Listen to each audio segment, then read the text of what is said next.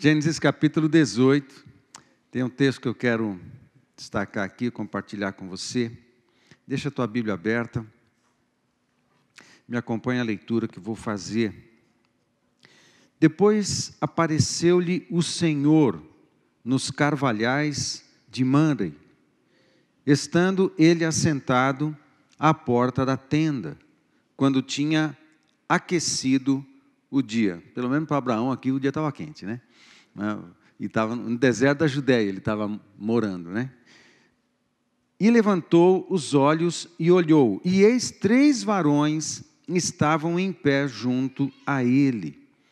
E vendo-os, correu da porta da tenda ao seu encontro, e inclinou-se à terra, e disse: Meu senhor, se agora tenho achado graça aos teus olhos, rogo-te que não passes de teu servo Traga-se agora um pouco de água e lavai os vossos pés e recostai-vos debaixo desta árvore e trarei um bocado de pão para que esfor, é, esforceis o vosso coração. Depois passareis adiante, porquanto por isso chegastes até vosso servo. E disseram: Assim faze como tens dito. E Abraão apressou-se em ir ter com Sara a tenda e disse-lhe: Amassa depressa três medidas de flor de farinha e faze bolos. E correu Abraão às vacas e tomou uma vitela tenra e boa e deu-a ao moço, que se apressou em prepará-la. E tomou manteiga e leite e a vitela que tinha preparado e pôs tudo diante deles. E eles estavam em pé e ele estava em pé junto a eles, debaixo da árvore, e comeram. E disseram-lhe: Onde está Sara, tua mulher? E ele disse: Eila aí está na tenda. E disse: Certamente tornarei a ti por este tempo da vida, e eis que Sara, tua mulher, terá um filho. E ouviu Sara à porta da tenda, que estava atrás dele. E eram Abraão e Sara já velhos e adiantados em idade. Já Sara havia cessado o costume das mulheres. Assim, pois, riu-se Sara consigo, dizendo: Terei ainda deleite depois de haver envelhecido, sendo também o meu senhor já velho? E disse o Senhor a Abraão: Por que se riu Sara? Dizendo: Na verdade, gerarei eu ainda, havendo já envelhecido? Haveria alguma coisa difícil ao Senhor? Ao tempo determinado, tornarei a ti por este tempo da vida, e Sara terá um filho. E Sara negou, dizendo: Não me ri, porquanto temeu. E ele disse: Não digas isso, porque te riste. E levantaram-se aqueles varões dali e olharam para a banda de Sodoma. E Abraão ia com eles, acompanhando-os.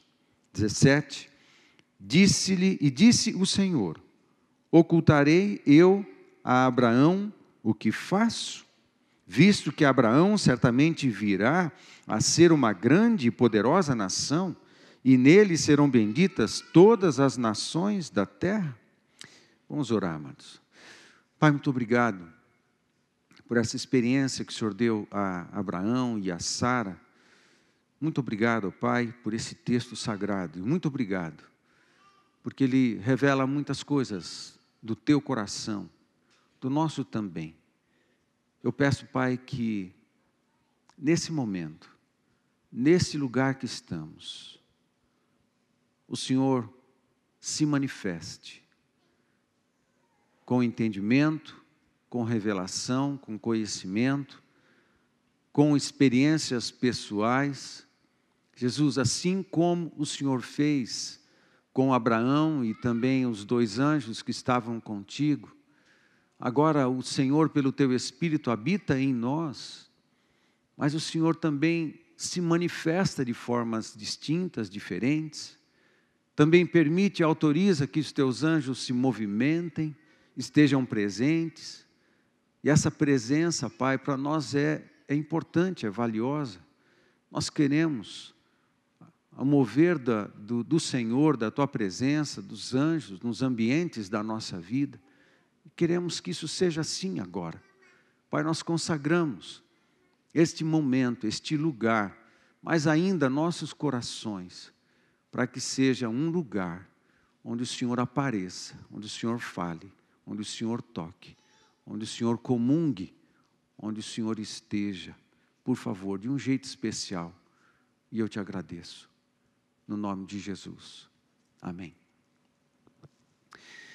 O que está acontecendo aqui com Abraão e Sara é algo que a gente poderia chamar, vou falar o nome e depois eu explico, uma epifania no que diz respeito aos anjos e uma teofania do que, no que diz respeito a, ao Senhor Jesus. E o que, que é isso? Isso é uma aparição de Deus antes da encarnação, uma aparição do Deus Filho antes da encarnação. É, todas as vezes que no Antigo Testamento a gente lê um texto onde aparece um anjo e quem vê o anjo não sabe dizer se foi um anjo mesmo, se é o Senhor, chama o anjo de Senhor, e às vezes é, existe essa confusão. Toda vez que isso a, a, acontece no Antigo Testamento, mas é o Senhor, nem todas as vezes foi Jesus, muitas foi sim. Todas as vezes nós chamamos isso de teofania, que é uma aparição de Jesus, uma manifestação visível e corpórea de Jesus é, antes da encarnação, é uma manifestação pré da pré, é, é uma pré é, é. Ele aparece, Jesus se mostra, Jesus aparece, mesmo como figura humana, como figura de anjo, mas aparentemente humano, mas antes da, da encarnação. Isso aconteceu aqui com Abraão. Não, foram a, a, não foi a única vez, como eu disse, há, muitas outras manifestações de Deus que ele aparece a homens, aparece a mulheres. Uma delas é, foi com Gideão e, e muitas outras vezes com outros homens de Deus. Às vezes tentaram oferecer sacrifício, né, ofertas para os anjos. Quando é anjo, não aceita. Né? O anjo não aceita adoração, o anjo não aceita oferta. Mas quando é Jesus, aí então ele aceita é, e acontece a adoração e ele aceita e é Jesus. Quando aceita, é Jesus que está que tá no momento ali, que está se manifestando. Mas eu quero pensar com você nesse texto, amado, é, porque ele é muito especial para mim, esse texto. Ah, ah, e não só este, é evidente, mas tantos outros textos em que, em que a gente percebe uma manifestação visível e corpórea de Deus no meio dos homens. E quando isso acontece, é, a gente tem que parar e pensar um pouquinho. Deus aparece, sabe? Deus fala com as pessoas, Deus fala com seus filhos, Deus se diminui, Deus se esvazia para isso acontecer. A gente lê Filipenses capítulo 2, dos versos de 5 a 11, e a gente é, lê esse texto e a gente lembra que houve um esvaziamento de Jesus para acontecer a encarnação, e parece que isso só aconteceu na encarnação. Amado, para Deus falar comigo e com você, Ele tem que se esvaziar todas as vezes. Todas as vezes Ele se esvazia. O Deus Pai se esvazia para poder se manifestar. Quando Deus Pai, de alguma forma, se manifestava no tabernáculo de Moisés ou na, no templo do rei Salomão, ele, ele não fazia isso sem esvaziamento. Quando o Espírito Santo de Deus se manifestava entre os homens, ele também não fazia isso sem esvaziamento. Quando Deus Filho se manifestava, como aqui é, é, no Antigo Testamento, nas suas diversas teofanias, até a encarnação, e depois da encarnação, não acontece sem esvaziamento, ele continua se esvaziando para tocar em nós, ele continua se esvaziando para falar com você, ele continua se esvaziando para poder caber no teu coração, para poder caber na tua vida, para poder caber na tua família, ele continua se esvaziando. Como? Como? Isso chama muito a minha atenção. Os físicos é, dizem que o universo tem o tamanho de é, alguns dizem de 15 bilhões de anos-luz de tamanho. 15 bilhões de anos viajando na velocidade da luz, talvez você chegasse na extremidade do universo. Alguns físicos arriscam dizer que o universo todo tem 80 bilhões de anos-luz. E depois de 80 bilhões de anos-luz viajando, você não sabe onde é que você chega, você chega no final, mas e depois? A gente não sabe. O fato é que o texto sagrado diz que toda a criação de Deus cabe na palma da mão de Deus. Que tamanho é isso? A gente nem sabe, a nossa cabeça nem sabe calcular isso, a gente não consegue imaginar uma grandeza desse tamanho. Não, não, não temos, não tem como pensar. Estava é, esses dias assistindo um, um, um, comentário, um documentário científico com o meu filho a respeito do, do espaço, a respeito da movimentação de toda todo o espaço, a explosão de estrelas, a movimentação de toda a Via Láctea, é, os planetas, os meteoros, os, ah, as luas né, os planetas do nosso sistema solar, que é quase nada. Nosso sistema solar é, é, um ponto quase invisível no mapa celeste. A gente é muito pequeno dentro da grandeza do universo. E dentro do comentário achei curioso um, um cientista, um cientista dizer o, o, o, Lucas vai gostar gosta dessas coisas, né, Lucas? É, ouvi um cientista dizer que tem algumas galáxias onde acontecem ainda explosões de estrelas, e ainda por causa dessas explosões, estrelas continuam nascendo. No universo, ainda estrelas vêm à luz, né? nascem. E, e o, o, o, cientista estava dizendo que numa determinada, em algumas galáxias, algumas estrelas, quando elas explodem, elas geram uma energia é, que só naquele momento, aquela energia é, provocada pela explosão, ela equivaleria, né, tudo estatística, tudo teoria, equivaleria a bilhões de vezes a, a, mais multiplicado a energia do Sol em toda a existência do Sol. Num só instante, pega toda a energia que o Sol está produzindo em toda a sua existência, o nosso Sol, o nosso Sol, toda a sua existência, é, e a explosão de uma única estrela num único instante, bilhões de vezes maior de energia e de poder. Ou seja, tudo isso está acontecendo no universo. O universo todo está em grande movimento. Via, a Via Láctea onde nós estamos está em grande movimento. As estrelas estão em movimento, os planetas estão em movimento, os sistemas estão em movimento. Tudo está em grande movimento. Está acontecendo explosões o tempo inteiro. Energia está sendo liberada no universo o tempo inteiro é, corpos celestes estão em movimento o tempo inteiro, a luz está acontecendo, é, coisas novas estão acontecendo, estrelas vindo à existência o tempo inteiro. É, exata, é, é incompreensivelmente grande o universo. E dentro desse imenso universo tem um pequeno sistema que é, a, que é chamado de Via Láctea. Dentro dessa Via Láctea, num pontinho quase invisível, tem um pequeno Sol, que o nosso Sol é considerado uma estrela de quinta grandeza, ou seja, é quase nada perto perto da, da, da, grandeza do universo, e esse Sol tem alguns poucos planetas orbitando é, em torno dele, e um desses pequenos planetas, invisível no mapa celeste, é esse planeta Terra, que é muito pequeno, e dentro desse planeta Terra nós estamos, e somos seres menores ainda, que habitamos aqui, e a gente é muito pequeno e ainda dentro de nós existe um outro universo micro nas nossas células, e dentro das nossas células tem ainda um outro universo atômico.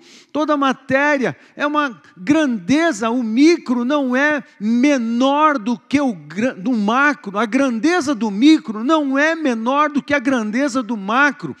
A existência é maravilhosa, a existência é rica, a existência é carregada de conhecimento, é coisa linda acontecendo o tempo inteiro, é muita coisa grande. E nós, num pequeno planeta, nós seres menores ainda, a gente ainda fica se achando. A gente ainda fica se achando na existência.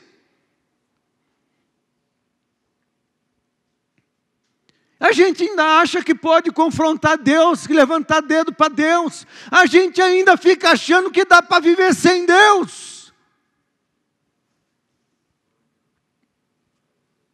A gente é nada, é, é menos do que nada. Comparado com a, a grandeza dos diversos corpos que foram criados.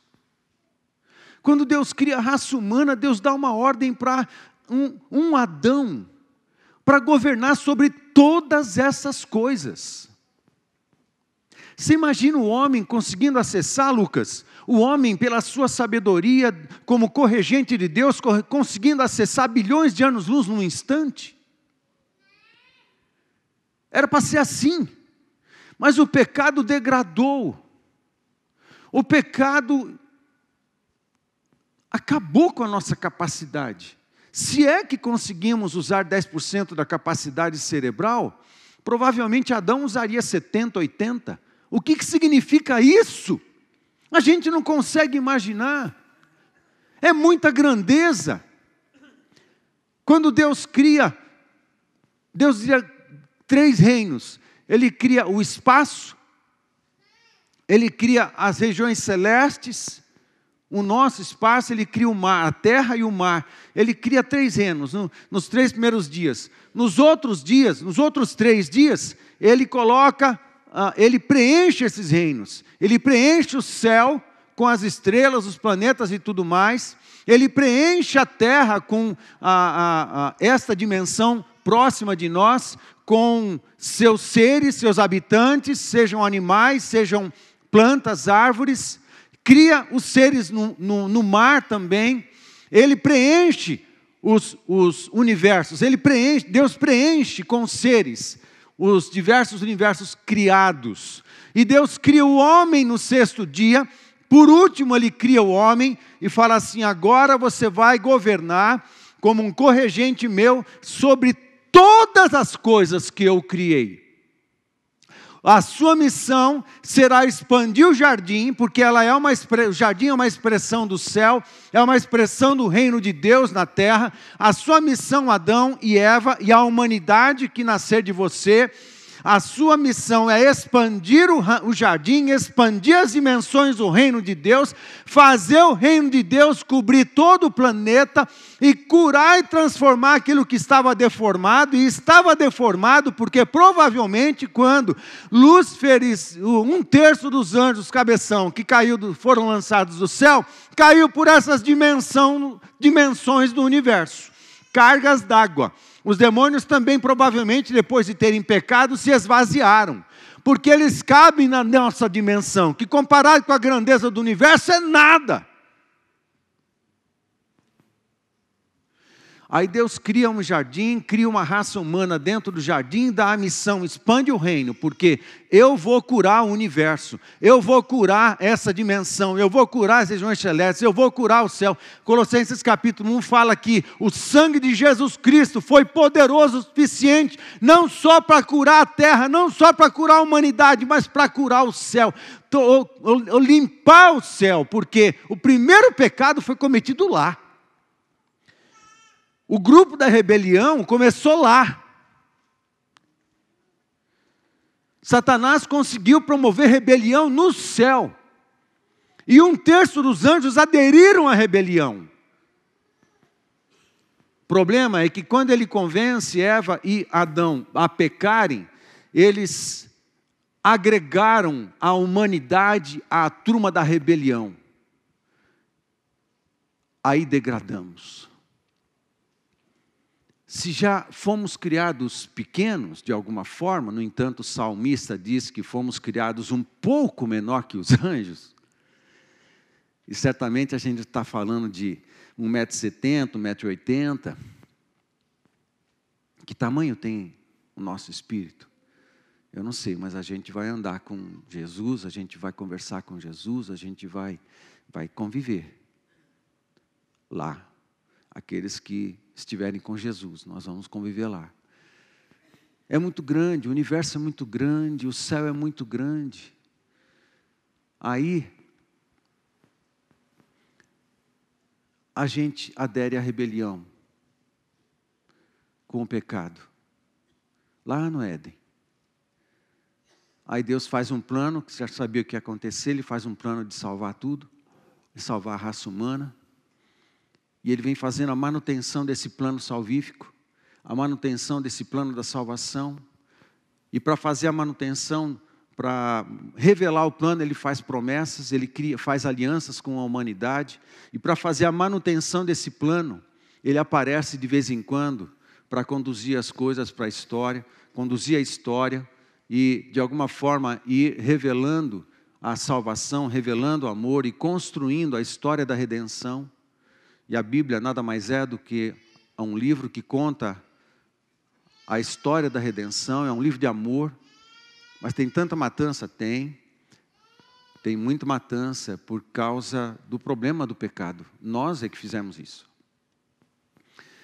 Tudo isso, esse sangue que é derramado, os problemas que a humanidade tem, nós é que puxamos isso para nós porque nós aderimos à rebelião.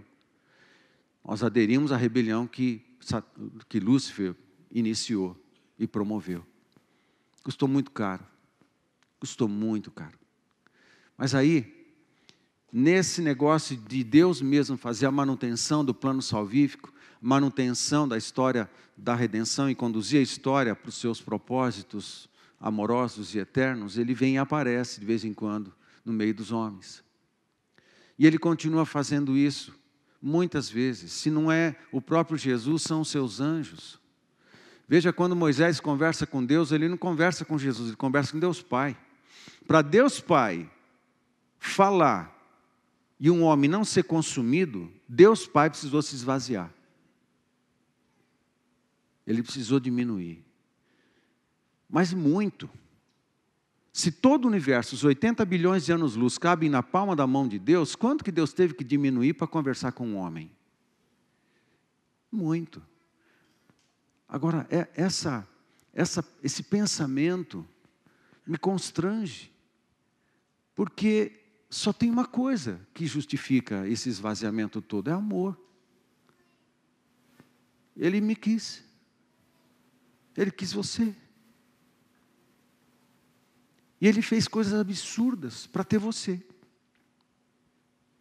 Deus fez coisas absurdas por amor. Deus fez loucuras de amor. Uma loucura, por exemplo, foi ele pedir o filho de Abraão, pediu Isaac, um pouco mais para frente. Isaac ainda ia nascer aqui. E depois de adulto, não temos certeza quantos anos Isaac tinha, entre 30 e 40 anos. Deus pede a Abraão, o seu filho, e ele vai até o monte do templo, até o monte Moriá, que é o monte do templo em Jerusalém hoje. E ele faz uma caminhada, mais ou menos dessa região onde ele está, até o monte e leva seu filho. E ele ia sacrificar o seu filho. Mas isso é uma loucura. Como é que um pai mata o filho? Mas o autor de Hebreus diz que a fé de Abraão era tanta que ele cria que os dois desceriam juntos, foi isso que ele avisou para os servos. Ele cria que se ele sacrificasse seu filho, Deus o ressuscitaria, porque ele ainda era o filho da promessa. Não era só obediência da parte de, de Abraão, era obediência e fé. Ele, não importa se eu enfiar o cutelo no coração do meu filho, Deus vai trazer ele de volta, porque ele é o filho da promessa.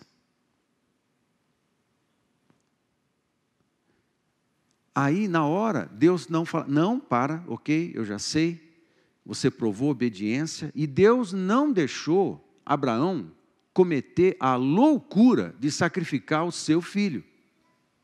Porque a loucura de sacrificar o filho, Deus reservou para si.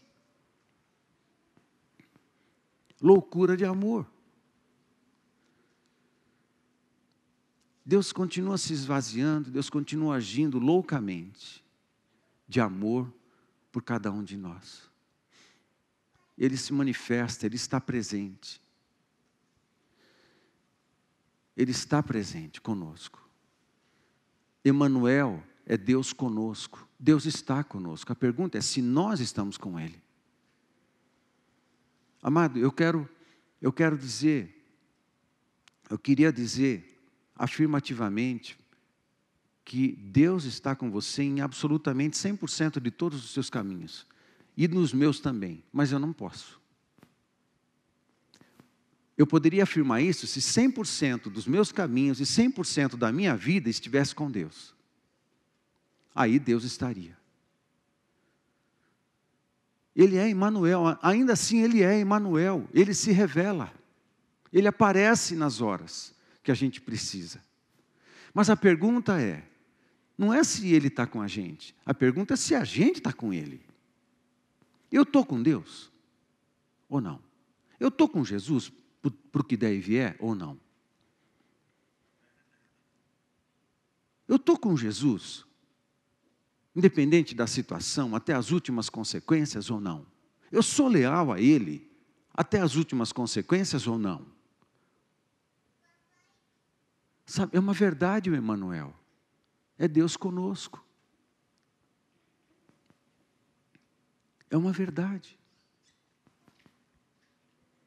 Mas quando Deus está, quando você ouve uma palavra dessa, que Deus está perto, e perto Ele pode tocar, e perto Ele, perto ele pode transformar, perto Ele pode curar, ah, ah, nesse momento, provavelmente nesse momento, o ventre de Sara foi curado. Ele chega, ele chega para fazer diferença. Em alguns momentos ele se manifesta, e quando ele se manifesta, é para corrigir um monte de coisa. Eu quero dizer para você que Jesus ele está aqui. Eu não, não, não importa se você está se arrepiando ou não, se você está sentindo ou não. Porque o autor de Hebreus diz que fé é certeza, ou você tem ou você não tem. Não está escrito você sente ou você não sente. O autor de Hebreus é ou é ou não é. Ou você tem certeza ou você não tem. É uma experiência mais espiritual do que de emoção. Porque emoção pode variar de pessoa para pessoa. Os mais emotivos sentiriam menos, os menos sentiriam men mais, os menos sentiriam menos. Mas não é uma questão de emoção, é uma questão de certeza no espírito. Eu tenho uma certeza no meu espírito, apesar do frio, e apesar de tudo, eu tenho uma certeza no meu espírito que Jesus está. E você perdeu uma rica oportunidade de dizer um baita de um amém agora. Agora já foi. Jesus está, e quando Ele está, Ele cura ventre, Ele cura útero, Ele cura um monte de coisa, Ele cura a alma. Quando Jesus está, ele oferece comunhão. Quando Jesus está, milagres acontecem. É uma questão de ter certeza, de saber como é que Deus funciona. Não é uma questão do que eu senti ou que eu não senti, ou que eu vi ou que eu não vi. Não importa. É uma certeza. Quando Jesus está, alguma coisa linda vai acontecer. Eu tenho uma certeza de que Jesus está.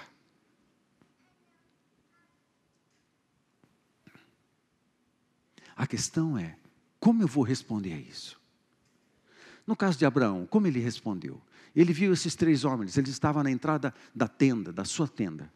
Ele viu três homens chegando, dois anjos e o Senhor Jesus. Ah, meu Deus. E ele percebe, ele sabe. Abraão sabe que era o Senhor. E ele vai na direção e e se lança ao chão, se inclina. Ah, eu não estou pedindo para você ajoelhar onde você está, mas o teu espírito diante da presença se quebranta ou não, se inclina ou não, ele se lança. E ele já vai dizendo alguma coisa. O que está acontecendo? Ele está chegando. Ele já podia falando, porque ele é a palavra encarnada, ele já podia chegar e falar um monte de coisa, não. Ele aparece para Abraão, Abraão se lança aos seus pés, ele fica observando, ele fica olhando aquilo acontecer, ele fica olhando Abraão. Quanto tempo isso aconteceu, eu não sei. Uma coisa eu sei, Jesus estava curtindo aquilo. Jesus estava curtindo aquele, aquele lance todo. Aí Abraão levantou e falou assim: por favor, não, não passa rápido, não. Fica um pouquinho mais comigo. Fica um pouquinho mais, que eu vou preparar comida para vocês, eu vou trazer água para lavar os pés, que vocês estão andando no deserto, eu vou preparar bastante coisa. Fica aí, descansa nessa árvore. Essa árvore, essa árvore, quando ouviu isso, deve ter ficado muito feliz. A árvore ia fazer sombra para o Criador, para Jesus. Se eu fosse a árvore, ia bater palma naquela hora. Eu falei, yes, é isso, fica mesmo, Jesus. Porque deixa eu cobrir, fazer sombra sobre o Senhor. Aí ele falou: Posso, fica aí, posso preparar alguma coisa para oferecer para o Senhor? Até isso, o texto não está dizendo que Jesus falou nada, ninguém falou nada, nem os anjos falaram nada, está todo mundo parado, está todo mundo quieto. Quem está falando é Abraão, não parava de falar. Aí o que eles disseram? Vai, o Senhor provavelmente, vai e faz do jeito que você falou. Abraão saiu no pinote, já chegou em casa, já falou para Sara: prepara aí um bolo, três medidas de farinha, que eu vou pegar um novilho, uma vitela, e já vou matar. Quanto tempo demora para fazer tudo isso? Enquanto isso, Abraão falou assim: ó, vocês ficam esperando e descansando na sombra da árvore, que eu vou fazer as coisas. Quanto tempo demora para pegar, fazer um pão? Fazer a massa, misturar azeite, sal e tudo mais, e depois pôr para assar. Quanto tempo demora? Quanto tempo demora para pegar uma vitela viva, pegar num rebanho, um animal, né, trazer para o lugar certo de matadouro, matar o bicho, tirar o sangue, arrancar um teco dele, sei lá, e qual parte foi, não sei que parte foi, e preparar a carne fresquíssima, depois preparar um prato, depois levar. Quanto tempo demorou isso? Eu não sei, mas Jesus ficou esperando. Uma hora? Duas horas?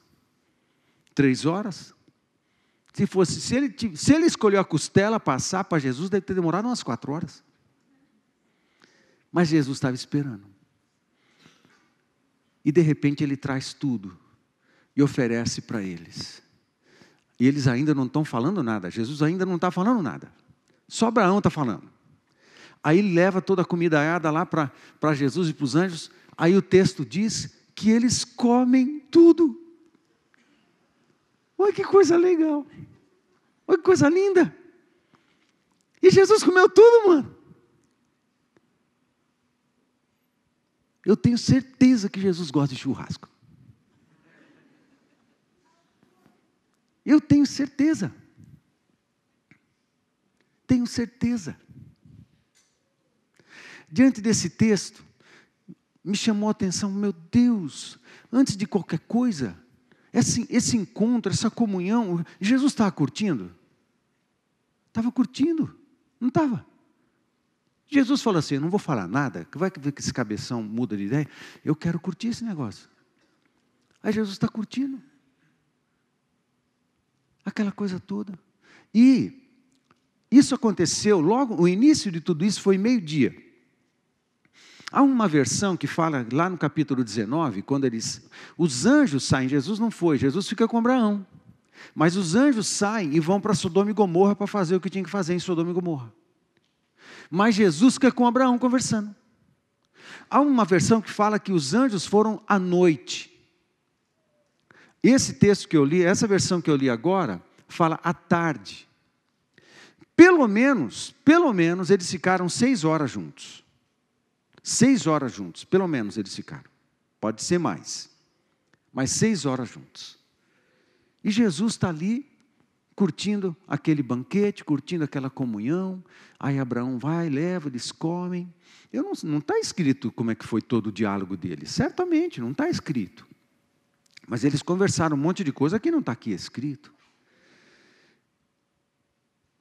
Aí, tem um momento que não, eles estão conversando, estão papeando, aí ele fala de Sara. E eles estavam bem perto da tenda, e Sara estava dentro da tenda. Com medo, talvez, com vergonha, não sei. Mas ele fala do problema da, da, da esterilidade de Sara. Ele fala assim: Sara vai ter um filho. Aí quando Sara se ri. Isaac significa riso. O significado do nome Isaac é riso. Mas é só riso, não precisa ser necessariamente riso de deboche, pode ser riso de alegria. A palavra de Deus fala que a alegria do Senhor é a nossa força. Talvez fosse um riso de cura, talvez fosse uma unção de alegria. Eu não sei. No momento não parece. No momento parece meio, meio chocoso, parece meio é, Sara riu, mas riu é, debochando do que os anjos estavam dizendo, do que o Senhor estava dizendo. E ele chama a atenção de Sara. Talvez o que Sara disse não foi muito legal, mas ele repreendeu ela por causa daquilo. Mas daqui a um ano você vai estar com o seu bebê. E o seu nome vai ser Isaac. Só para largar a mão de ser besta. Você riu, agora o nome do seu filho vai ser Riso. Toda vez que você chamar ele, você vai lembrar desse momento. Engraçadinha. Ô riso, vem jantar. Ô riso, só para de brincar nas pedras aí, riso. Ô riso, já falei para você não pular dessa árvore aí, vai se machucar. Lembra que seu filho da promessa. Ô riso, vem almoçar. Ô Abraão, você não está vendo o que o riso está falando? O que o riso está fazendo? Chama a atenção dele. Os pais fazem isso sempre, né? As mães fazem isso sempre, né? Fala sempre para o pai brigar com, com os filhos né? Ô riso, ô, ô Abraão, dá um jeito no seu filho aí, dá um jeito no riso. Só para largar a mão de ser besta. O tempo inteiro. Agora, pensa comigo. Jesus está curtindo esse momento, antes ainda tem de conversar sobre Sara. E Abraão também, eles estão comungando. Primeiro aconteceu a comunhão. Primeiro, Abraão ofereceu alguma coisa para o Senhor nesse encontro. Só depois que aconteceu a comunhão, que aconteceu a mesa e aconteceu a oferta,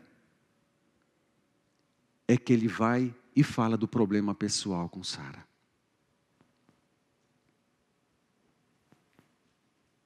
Capite? Estão comigo? Quando ele se revela e se manifesta, a primeira coisa que Abraão fez foi entregar algo. Eu estava pensando sobre isso e depois eu fui tomar um lanche. Aí sentei na minha, na, na, na minha cadeira, né? Na mesa, diante da mesa. Eu falei que ia sentar na mesa, não é difícil sentar na mesa. Aí eu fiquei pensando. Falei, Jesus, senta aqui comigo. Pus uma cadeira. Jesus, o senhor está aqui que, que eu vou oferecer para o Senhor? Aí fiquei pensando, Jesus, lancha comigo aqui, o que, que eu posso oferecer para o Senhor? Eu estava comendo uma, uma eu estava lanchando, falei, Jesus, o que, que eu vou oferecer para o Senhor aqui que eu tenho em casa, mas, mas, mas que o Senhor goste? Falei, eu posso oferecer um cafezinho de máquina. Ó, tem um cappuccino, o Senhor gosta de cappuccino, Jesus? Eu acho que Jesus falou assim, eu curto cappuccino. Eu falei, ó, mas também tem, uma, tem um, um, um, um, Ah, tem outro café lá que esqueci. Ó, tem outro assim. Eu falei, eu curto também. Eu falei, ó, oh, não é muito difícil agradar Jesus. Ele, ele curte. O importante não é o café, o importante é a companhia. Né? O café também, né? Precisa fazer um negócio bom, né? Aí, tá, falei, Jesus, ó, não tem pão, mas eu fiz uma panqueca. Uma panqueca de aveia, ovo e não sei o que, um negócio legal. O senhor curte? Falei, eu curto, como com você? Legal. Falei, ah, o que, que eu vou dar para o senhor beber? Além do café, tem suco de uva. Não está muito novo, está na geladeira faz um tempo, mas eu acho que o senhor vai gostar. Ele falou assim: eu gosto de suco de uva. Eu curto suco de uva. Aliás, né? Fiz, transformei água em vinho, eu curto vinho. Eu curto. Falei, legal, eu vou oferecer. Mas eu tenho uma água. Eu tenho uma água aí, Jesus, que o senhor vai gostar, que é uma água corrigida. Uma água corrigida. Tem um negocinho aí que eu comprei de um cara, né? Que corrige a água. Aí eu, eu nessa hora, eu conversando com Jesus na mesa, eu, eu, eu achei, eu achei no meu espírito que Jesus falou assim: Paulo, sou eu que corrijo a água. Sou eu que corrijo todas as coisas. Dentro da minha garrafa tem um, um ímã e eu boto, ponho água lá dentro e aquele ímã ele ele cria um campo magnético que ele reorganiza as moléculas da água e a água fica como se tivesse saído da fonte. Né, se você quiser um negócio desse, fala comigo, eu te dou o endereço do cara que me vendeu esse negócio. Aí, é, e ele reorganiza as moléculas da água e a água fica, fica mais saudável, né? Eu falei, Jesus, é isso. Aí quando ele falou, Paulo, eu é que, eu é que corrijo a água, eu é que corrijo os corações, eu é que sou o elemento dentro das vidas, eu é que sou o elemento dentro da, da família, eu que sou o elemento dentro da garrafa, eu é que sou o elemento que corrijo todas as coisas. Aí, quando eu achei que Jesus falou isso comigo, meu cara, eu comecei a chorar desesperadamente. Falei, oh, Jesus, o Senhor é que nos corrige, a Sua presença, o Senhor é o elemento que corrige, que organiza as moléculas da minha vida, organiza as moléculas, os átomos da, da, da, minha alma, organiza o meu interior, organiza a minha alma, organiza meus pensamentos, organiza a minha espiritualidade, organiza meus sentimentos. Jesus, o Senhor, é o Senhor. É o Senhor presente que corrige tudo isso. É o Senhor, eu, eu, eu Jesus, eu chorei chorei um tempão, depois eu parei de chorar, falei, ó oh, Jesus, eu queria agradecer que o Senhor está tomando café comigo. Obrigado que o Senhor está lanchando comigo aqui, porque o que importa é comunhão. Aí eu pensei, Jesus, tá, assim como Abraão, eu quero oferecer alguma coisa para o Senhor. O que, que o Senhor querer? O que, que eu posso lhe oferecer, além dessas comidas aqui? Abraão ofereceu algumas comidas, eu, eu quero oferecer umas comidas para o Senhor também que, que eu quero oferecer mais para o senhor? O que, que o senhor gostaria? Ele falou, Paulo, eu pensei, bom, oferta, dinheiro, pensei comigo. Aí eu fiquei pensando assim, a, a, a, tive a impressão de Jesus falar assim, não. Falei, ó, um, uma das coisas mais valiosas que eu tenho na minha casa são meus livros. E Jesus, e se eu pegar alguns livros e começar a doar? Mas não pede isso não, não pede não, não pede isso não. Mas tudo bem. E se eu começar a doar meus livros a Jesus, tive a impressão de Jesus falar assim: o que, que eu vou fazer com o livro? Outros vão aproveitar, evidente. Mas oferta, não, o que eu estou te dando, eu estou te dando. Sabe o que eu quero mesmo? falei, o que, que o senhor quer, Jesus? Eu quero um pouco mais de você. Aí eu fui puxão para chorar. Eu quero um pouco mais de você que, que eu vou fazer com mais de dinheiro? Ah, é mais importante para a igreja, claro que é. Mas eu quero você, eu quero o teu coração, eu sou o elemento, eu sou o elemento que corrige. Eu quero corrigir todas as coisas, eu quero estar dentro, só que eu só vou corrigir se eu estiver dentro. Eu quero estar junto, a gente tem que comer junto, a gente tem que lanchar junto, a gente tem que conversar, a gente tem que estar perto, a gente tem que estar ali, ó. É um e carne, a gente tem que estar ali conversando. Sabe? É a presença dele. É só depois, querido, desse momento todo de comunhão entre o Senhor Jesus, os anjos e Abraão, é que fluiu a bênção e fluiu os milagres. Por que, que a gente tem a tendência de querer mudar essa ordem? A gente quer sempre a última coisa em primeiro lugar. A gente quer primeiro o milagre. A gente quer primeiro a cura, a gente quer primeiro a prosperidade, e se sobrar tempo, a gente oferece um pouco da nossa comunhão com Jesus. Hã? A gente troca a ordem com tanta rapidez, com tanta facilidade, a gente coloca a gente mesmo no trono da nossa vida, com tanta facilidade a gente se coloca na prioridade de todas as coisas, nós e a nossa agenda com tanta rapidez a gente coloca Deus lá no fim da fila. E depois fica reclamando que as coisas não estão dando muito certo. Deus é o primeiro. É a primeira coisa que Ele quer: comunhão, é interação, é mesa, é um curtir um outro. Mais um pouco de tempo da sua vida, mais tempo da sua vida. Ele quer você, sacarola, ele quer você, pô. Que mais? Ele é o elemento que corrige, mas às vezes ele está fora. É como aquela pecinha que fica dentro da garrafa. Mas ele é o elemento que corrige, às vezes Deus, a gente coloca Jesus fora. E a gente está descorrigido. Mas não põe Jesus dentro do casamento. Não põe Jesus dentro do namoro. Porque se você puser Jesus dentro do namoro, você vai fazer sexo?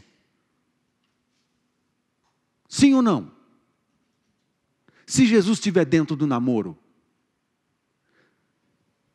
se Jesus estiver dentro do casamento, você vai ser desleal?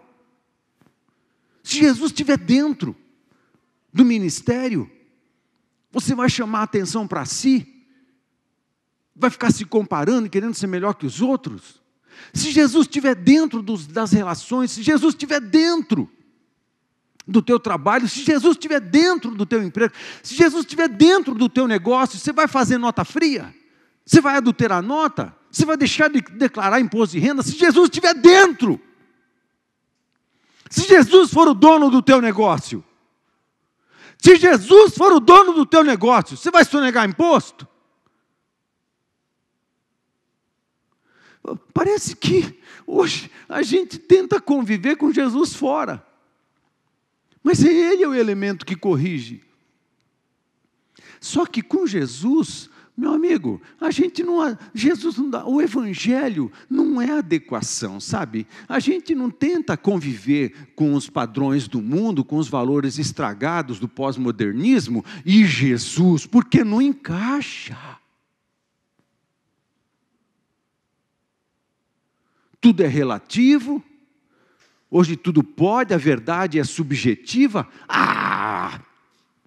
A palavra de Deus é a verdade, Jesus é a verdade, a verdade é uma pessoa, a palavra de Deus é o absoluto, não tem sombra, não variação, é tudo uma coisa só. Deus é Deus, Ele é eterno, seus valores e princípios nunca mudaram. O povo do reino é um povo que vive com a verdade, é sujeito à verdade, é sujeito aos absolutos do reino de Deus, não fica negociando santidade, negociando o pensamento, convivendo com permissividades, fazendo concessões o tempo inteiro. Ah, a gente vê uma pornografia aqui, faz concessão. No reino de Deus não existe concessão, porque uma pequena concessão é que leva ao adultério. Uma pequena mentira é que leva a um, uma, uma situação de destruição total de relacionamentos, vidas, famílias, casamentos e tudo mais. Uma pequena mentira, mentira que você, ah, pequena concessão, ah, só uma vírgula. Da vírgula aumenta um pouquinho uma outra concessão, outra concessão, outra concessão. De repente, meu amigo, é como a cuia. Só um pouquinho aqui, ó. Ou com um grau. Só um grau, né? Um grau aqui no começo. Mas daqui a alguns anos, o distanciamento é grande. Aí você nem tem Deus, nem sente Deus mais, nem sabe por quê foi tentando inserir no teu cristianismo concessões, uma lista de concessões, uma lista de, de, de falta de absolutos, uma lista de conceitos subjetivos da pós-modernidade, que tudo é relativo, uma lista de relativismos dentro da tua vida cristã. Ah, isso aqui não tem nada. Ah, comunhão. Ah, eu posso ir uma ou duas vezes para a igreja, está tudo certo. Ei! Como que a gente está vendendo a preço de banana a comunhão? Você que está aí na internet, que devia estar tá aqui presente, devia estar aqui com a gente, com frio ou sem frio, no frio ou no calor, chovendo ou com sol, não importa. Há quase nada, a gente está vendendo a preço de nada a, a experiência da igreja do corpo vivo de Cristo.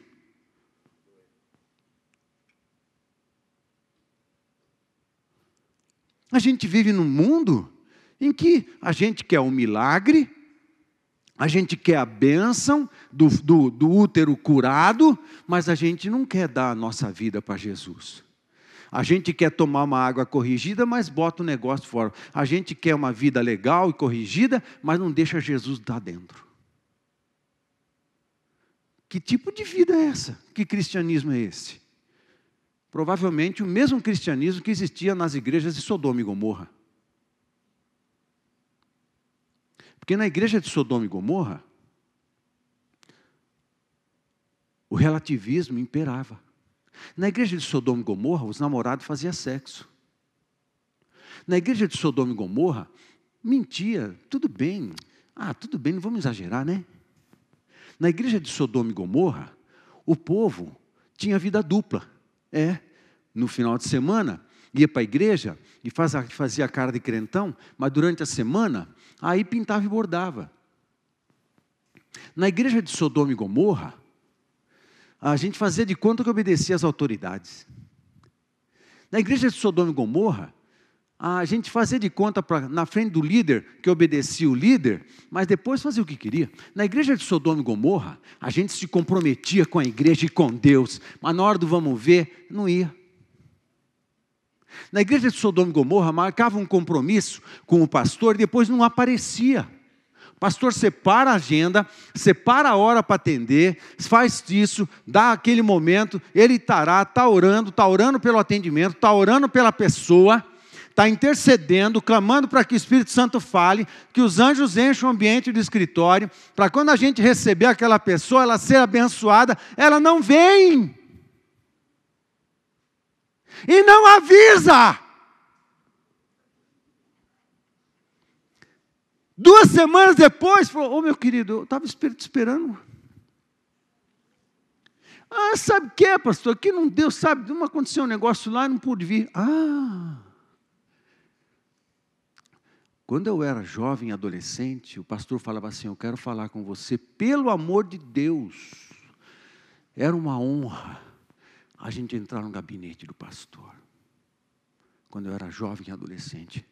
Hoje marcam com o pastor e não vai e depois não presta satisfação. Na igreja de Sodoma e Gomorra era assim. Na igreja de Sodoma e Gomorra tinha célula. Era igreja em célula. Igreja de Sodoma e Gomorra. Mas aí começou um tempo da pandemia em Sodoma e Gomorra. Aí criaram um tal de culto por internet. Lá em Sodoma e Gomorra. Aí o povo gostou, sabe? Gostou do culto pela internet. Aí o povo preferia ficar em casa, debaixo do cobertor, porque de, logo depois do culto já emendava com futebol. Aí já nem saía do sofá. Adoravam no sofá, no sofá, depois já emendava no futebol, no sofá. Aí a comunhão, aí abriram mão da comunhão, de ter que estar com as pessoas, de olhar para elas, mesmo estar da máscara, mesmo de máscara. Aí aconteceu isso em Sodoma e Gomorra. Aí, algo ficou claro em Sodoma e Gomorra, que a pandemia estava potencializando o quê? A pandemia potencializava os consagrados com mais consagração, quem é santo, santifique-se ainda. Mas os que não tinham compromisso, os descompromissados, o descompromisso foi potencializado. Interessante. Basta acontecer alguma coisa diferente para potencializar, de fato, o que é importante para nós. Lá na igreja de Sodoma e Gomorra. Mas aí os anjos foram para lá. E o que aconteceu com Sodoma e Gomorra? Em Sodoma e Gomorra, o povo não era muito leal pelos, aos líderes, não. E em Sodoma e Gomorra, até os líderes era tudo adúltero. Em Sodoma e Gomorra. Em Sodoma e Gomorra, o povo está querendo é grana dinheiro. Mas lá em Sodoma e Gomorra, a igreja de Sodoma e Gomorra era grande, era forte. Forte. Tinha gente. A igreja era cheia. Era cheia porque você podia estar é, tá presente lá e, e, e, o pastor aceitava tudo. Não, fica de boa aí. Pastor, a gente já fez cheque, vamos casar, mas já fizemos, já está vivendo, mas tá. Ah, fica de boa aí. Ah, não, vê a vida, vê a vida que você quer. Ah, a gente enche a cara lá de vez em quando e tal, mas ah, fica de boa aí. Fica de boa. Nada a ver. Uma das coisas mais interessantes que se falava na igreja de Sodoma e Gomorra era: nada a ver. Nada a ver. Se tem uma coisa irritante para os mais, mais velhos, como eu, é, você explica alguma coisa lógica e óbvia e bíblica, aí alguém fala para você, nada a ver. Ó, dá vontade de fazer um monte de coisa. Mas a gente não faz. Porque não quer ir para a cadeia por homicídio. Sabe? Mas que dá vontade, dá. Nada a ver. Na igreja de Sodoma e Gomorra era assim.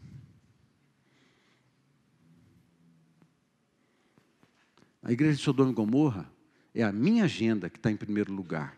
É o que eu quero, é o que eu acho em primeiro lugar. Na igreja de Sodoma e Gomorra, achava que o pastor é que tinha que cumprir a missão da igreja. Os líderes é que tinham que cumprir a missão da igreja. Na igreja de Sodoma e Gomorra. Ninguém fazia discípulos. Ninguém fazia discípulos na igreja de Sodoma e Gomorra.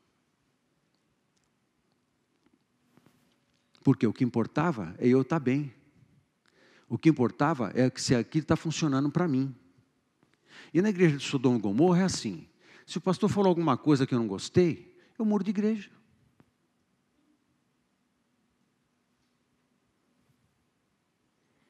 Porque a oferta é grande.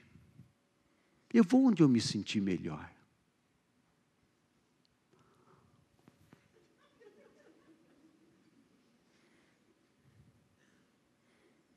Eu tenho sensações quando eu penso essas coisas. Dá vontade, literalmente, de vomitar. A igreja em Sodoma e Gomorra era assim que funcionava.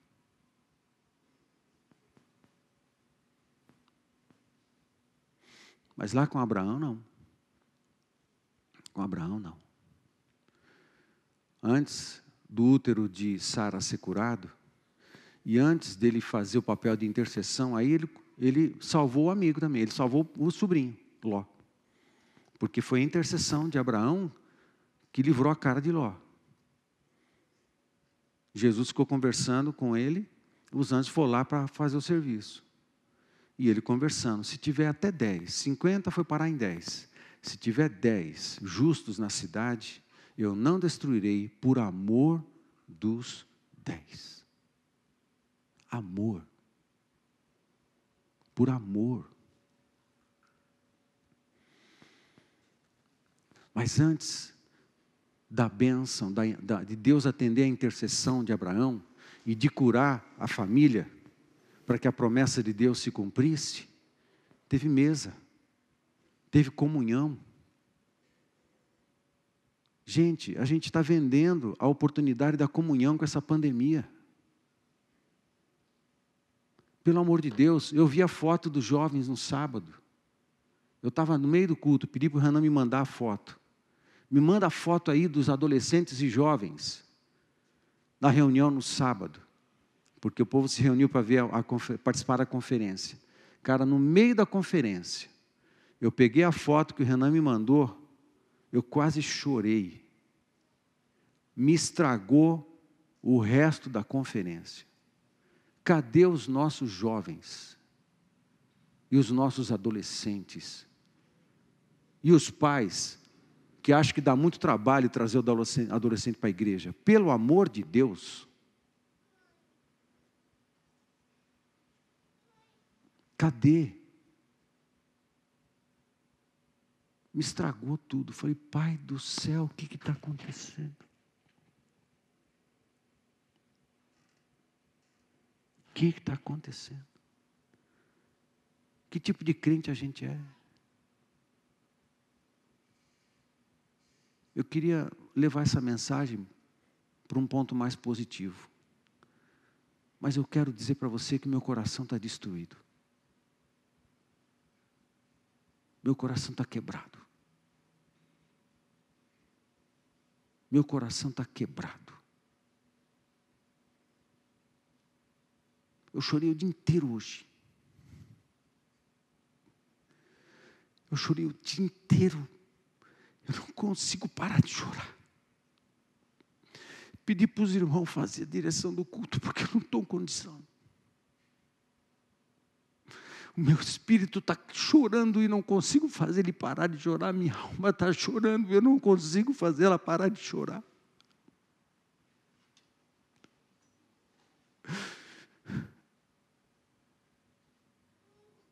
O que tem que acontecer para a gente deixar de ser uma igreja de Sodoma e Gomorra? O que tem que acontecer para a gente procurar Deus e a comunhão primeiro, antes da bênção e do milagre?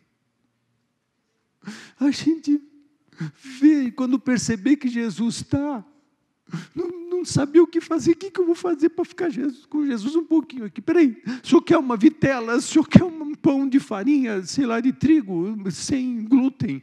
Né? O, o que, que o senhor faz para Jesus? Vinho, suco, leite, leite de cabra? Fala aí, Jesus, eu vou fazer o que for preciso para passar um pouco mais de tempo com o senhor. Sabe, a gente a gente, ah, será que a gente ainda acredita que fazer obrigado pelo almoço, pela janta é suficiente em termos de oração? Será que a gente acredita ainda nisso? Senhor, abençoa meu dia, não deixa eu bater o carro, não deixa eu furar nenhum pneu, senão vai me atrasar. Senhor, abençoa minha, faz meus negócios prosperar. Muito obrigado por tudo, cuida da minha família, obrigado pelo almoço, obrigado pela janta. Sério mesmo? Você acha que isso é oração? Sério mesmo? E tempo com Deus? Ah, mas durante o dia eu não posso. Acorda de madrugada e vai orar.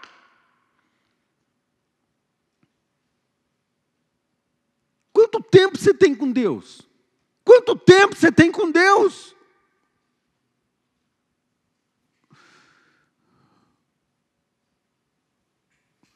Quanto tempo você tem com Jesus? Quanto tempo você tem lendo a Bíblia? Quanto tempo adorando sozinho? Quanto tempo adorando sozinho? E a presença de Jesus é tão poderosa, você cair de cara no chão no teu quarto, não está ninguém, só está Jesus e você. E você demorar para levantar, porque você não quer sair dali. Você não quer sair dali, você não quer, porque Jesus está ali. E Jesus também não quer sair dali. Porque você está ali. E ele curte, ele curte isso, ele curte a presença. Mas primeiro é comunhão. Sabe, a primeira é com Jesus, a primeira é comunhão. É primeiro a relacionamento com Ele, é tempo com Ele. É, é por causa dele, não é porque, porque Ele é abençoador, é por causa dele. É por causa de Jesus, eu amo Jesus, então eu quero passar tempo com Ele. Eu amo Jesus, então eu como essa palavra. Eu amo Jesus, eu amo Jesus, eu quero fazer a Sua vontade. E nego fica colocando a igreja de Sodoma e Gomorra, coloca Jesus no fim da fila. É o último item da agenda. O último item da agenda. Gente,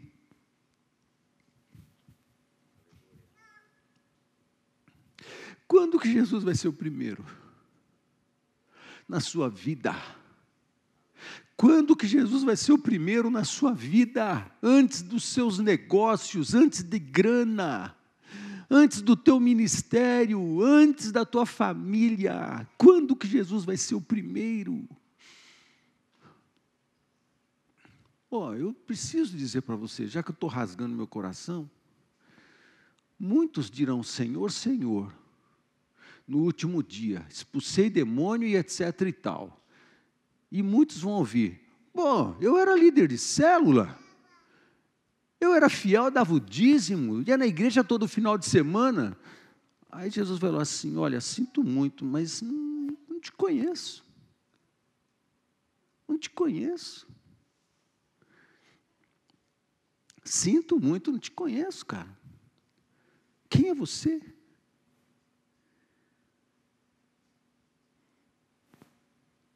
Se relacionava com a igreja, se relacionava com coisas do povo de Deus, mas não tinha relação nenhuma com Jesus. Gente, põe Jesus em primeiro lugar. E as demais coisas ele acrescenta. Eu não sei como terminar essa mensagem. Honestamente, eu não sei. Eu não sei mesmo. Não estou com muita ideia hoje. Eu não estou com muita ideia hoje, eu não sei. Vamos orar?